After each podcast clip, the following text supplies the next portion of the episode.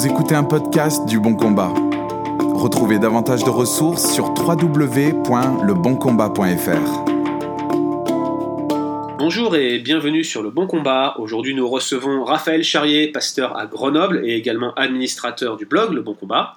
Raphaël est resté euh, alité pendant près de 4 mois suite à une, une opération chirurgicale et euh, il nous dit euh, que sa piété personnelle lui a été d'une grande utilité au travers ses souffrances et ses épreuves. Alors Raphaël, pourquoi est-ce que tu penses que la discipline personnelle de piété est essentielle et en quoi t'a-t-elle été utile? Alors, avant de, répondre à, ta question, je voudrais juste euh, préciser ce qu'on ce qu'on entend par discipline de piété. C'est vraiment ce qu'on appelle aussi le culte personnel. C'est tout simplement avoir cette discipline dans sa vie d'accorder quotidiennement un temps dans le silence où on s'isole simplement avec Dieu pour euh, la lecture et la méditation de, sa parole, la prière pour euh, l'adorer, lui confesser ses, péchés, lui exprimer sa reconnaissance, intercéder pour les autres, et puis euh, simplement être dans, dans, ce dialogue intime avec Dieu qui est nécessaire à l'image de ce que Jésus faisait aussi. sans être légaliste, on parle de discipline c'est faire des efforts et c'est consacrer ça, un temps vraiment à ça. Et je te le confesse, ça a toujours été pour moi une, euh, un combat, euh, mais c'est un bon combat. Et je, je compte bien le, le, le poursuivre, même s'il y a des périodes qui sont plus difficiles que d'autres, comme lorsque l'on est dans l'épreuve justement. Mais vraiment en tant que tel, c'est vraiment un effort qui coûte. Mais je suis reconnaissant parce que dans ma vie, des personnes m'ont vraiment a rappelé que c'était euh, indispensable à ma croissance spirituelle de rester enraciné euh, auprès du auprès de Christ et de cultiver ma relation personnelle intime avec lui. Et comme tu l'as dit, je passe par une période qui n'est pas du tout facile. Et, et ce que j'expérimente dans cette période-là, la première chose, c'est que Hébreu 1.3 nous le rappelle, que euh, Christ soutient le monde par sa parole et je, peux témoigner que je me suis senti soutenu par sa parole puissante. Euh, quand Christ nous appelle à le suivre, il nous prévient qu'il ne nous évitera pas les épreuves. Euh, simplement, on peut juste lire dans Luc 9, quand Christ rappelle le, coût que ça a de le suivre. Et donc, l'épreuve ne doit pas être une surprise. ce qui m'arrive, c'est un problème de santé et euh, dans cette épreuve-là, euh, je peux vous assurer que entre la douleur et les traitements médicaux euh, qui sont des antalgiques très puissants, il y a des jours où voilà lire une seule ligne de ma Bible c'est quelque chose de très difficile.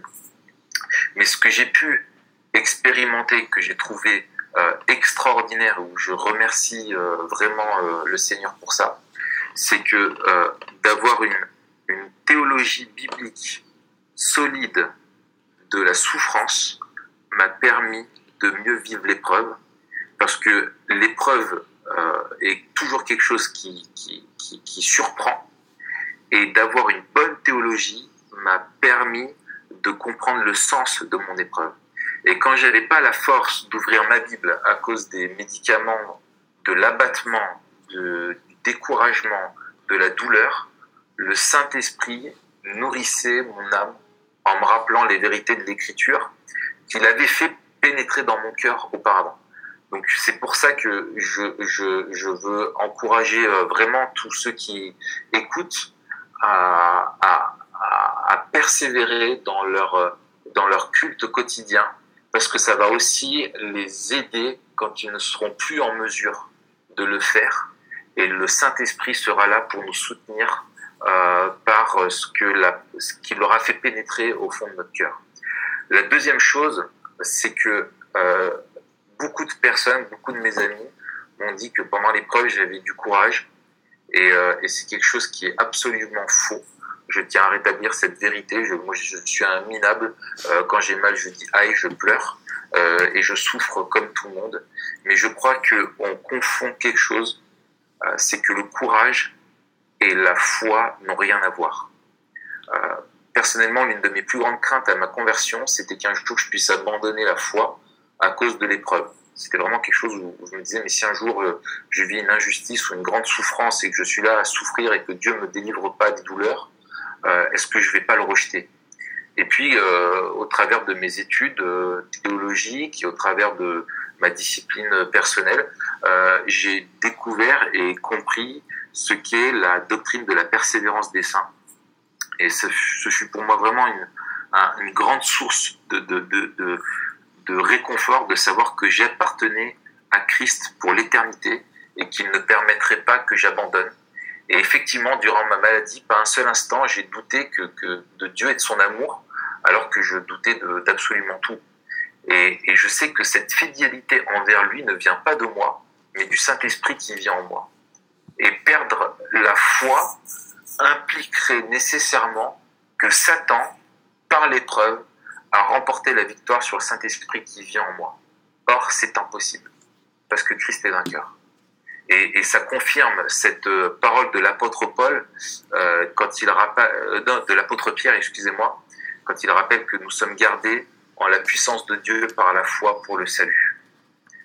Et donc euh, voilà, c'est simplement euh, ça que je voudrais partager, c'est de se rappeler que la foi et le courage n'ont rien à voir que ce que l'on a besoin dans l'épreuve, c'est pas simplement du courage, mais c'est de la foi.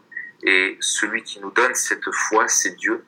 Et euh, notre responsabilité à nous, c'est de la nourrir, de l'alimenter par sa parole, parce que le Saint-Esprit utilisera la parole de Dieu pour nous soutenir pendant l'épreuve et nous rappeler que Dieu nous aime, qu'il veille sur nous, qu'il est souverain et que même cette épreuve est une bénédiction parce qu'elle contribue à nous transformer à l'image de Christ. Merci Raphaël. Retrouvez plus de, ressources de Raphaël sur le blog Le Bon Combat, www.leboncombat.fr et nous vous remercions d'avance de continuer à prier pour notre frère qui est durement éprouvé dans sa santé. Merci d'avoir écouté ce podcast. Retrouvez davantage de ressources bibliques sur www.leboncombat.fr.